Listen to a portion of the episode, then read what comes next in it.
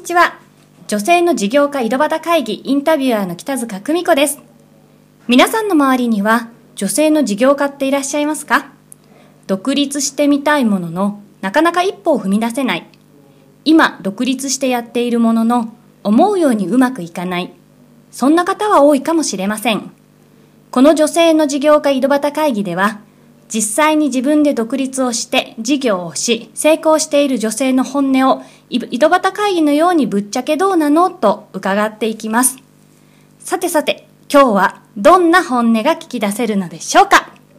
それでは本日のゲストをご紹介いたします。えー、本日のゲストは、えー、シナジーエンタープライズ、えー、の、えー、副社長をされている高田明美さんです。どうぞよろしくお願いいたします。ますはい。えー、高田さんはですね、はい、まあ、今、あの、会社で副社長という立場を務められてるんですが、はい、それまでに、えー、たくさんの事業をいろいろと経験されたというふうにお伺いをしてるんですけれども、はい、今までどんな事業を実際やられてきましたか？えー、私はですねあの実は大学を卒業してからずっと建築の設計の仕事をずっとしてまして女性ながら そう一級建築士も取ってもうあのずっと建築のあの設計で食べていくんだと実はずっと思ってたんですね。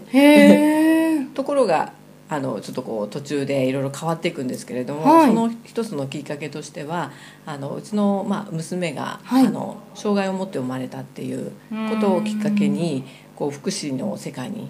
こう入っていくようになったんですね。娘さんがきっかけ？そうです。本当にもう娘がきっかけ。もうそれまではもうずっとただひたすら図面に向かってあんまりこう人と会うというよりは、はい。まあ、もちろんの打ち合わせはねお客様とのね打ち合わせがあったりとか、まあ、本当にこう限られた世界ですのでそれはそれでもうあの技術屋として、うん、まさに技術職ですもんね。そうですね、うん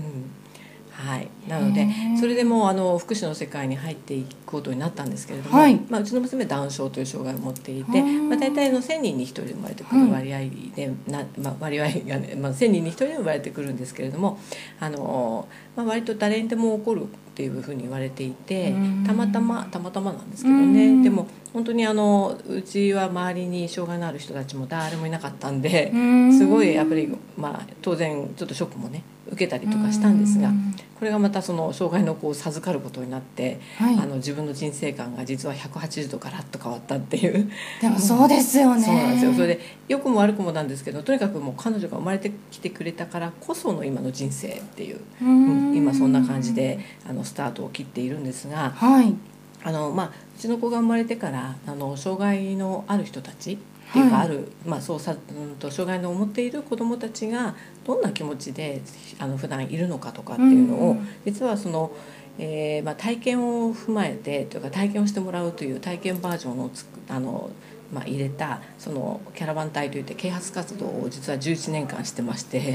ではい。でまあ、小学校とか中学校高校とかもう大学とかいろんなところに回って、はい、それで、えー、子どもたちがあのどんな気持ちで日々過ごしているかとかやっぱりそのどうしても障害のある子ってあのみんなからなかなかねあの知らないがためにぱり偏見を持たれていて、まあ、彼らは彼らで非常に辛い思いをしている、だけど実は教えればできることもいっぱいあったりとか、あとはちょっとこう自閉のお子さんなんかは、まあ、規制を発したりとかちょっとぴょんぴょん跳ねてたりとか 周りからするとちょっとこうキーな行動に見えてでそういう子たちがやっぱりこうあの世間からはあのなんだあいつみたいに思われちゃうんですけれども実は理由があるんですね、だそんなことを体験を通して皆さんにも伝える伝えていくみたいなことをやっていて実はみんな違ってみんないいっていうタイトルでやってたんですけど、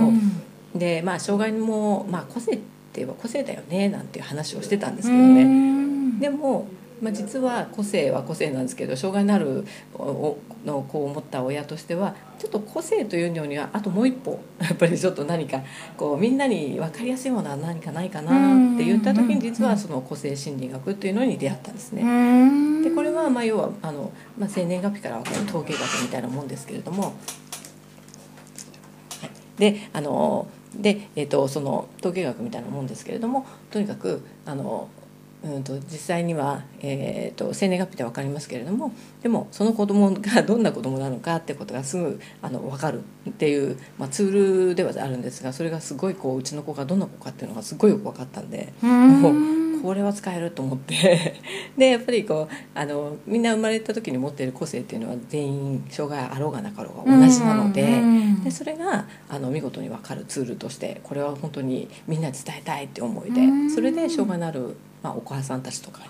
伝えていったりしてそれで、まあ、気が付いたら結構カウンセリング的なこともしていたりとか。なるほど、はい、でまあそんなこんなでちょっと、まあ、こうその他にも一般の方からもうちの子供のこと見てとか、あの家族関係見てとかって言って皆さんの、まあ、カウンセリングみたいなものをずっとこう続けていた。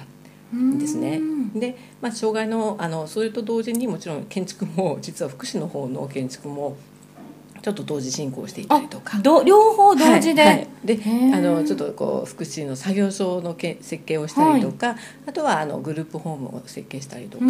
ていうのもまあ同時にやっていたんですけれども。まあ、ちょっとまたもう一回いろんなことが起きまして、はい、これいいですか？続けて。あ大丈夫ですよ、はい、ぜひぜひもう 今日はぶっちゃけていろいろ言っていただけるので。実はですね。あの、まあ、これで何かやっていくのかななんて思っていた矢先に、はい、実は、えーと、主人がですね今度あの、まあ、難病になってしまってちょっと思いがけないことがまたまた起きてしまった、はい、まあ、今から大体約10年前なんですけれども、はい、あのまあ、結構あの知ってる人は知ってるかなっていうあの ALS って言って、はい、まあ、筋縮性側索硬化症という、まあ、難病なんですが10万人に、まあ、1人か2人と言われている難病で。まあ、ちょっとこう喋りにくさから始まって、はい、あのだんだんだんだんこういろいろ麻痺が始まっていくっていう、はい、そして、まあ、運動神経が全てね死んでいく病気なのでうん、まあ、本当に何にもできなくなってしまう。ですけれども、まあ、そういう病気に突然なってしまい、はい、まあ、まさかまさかと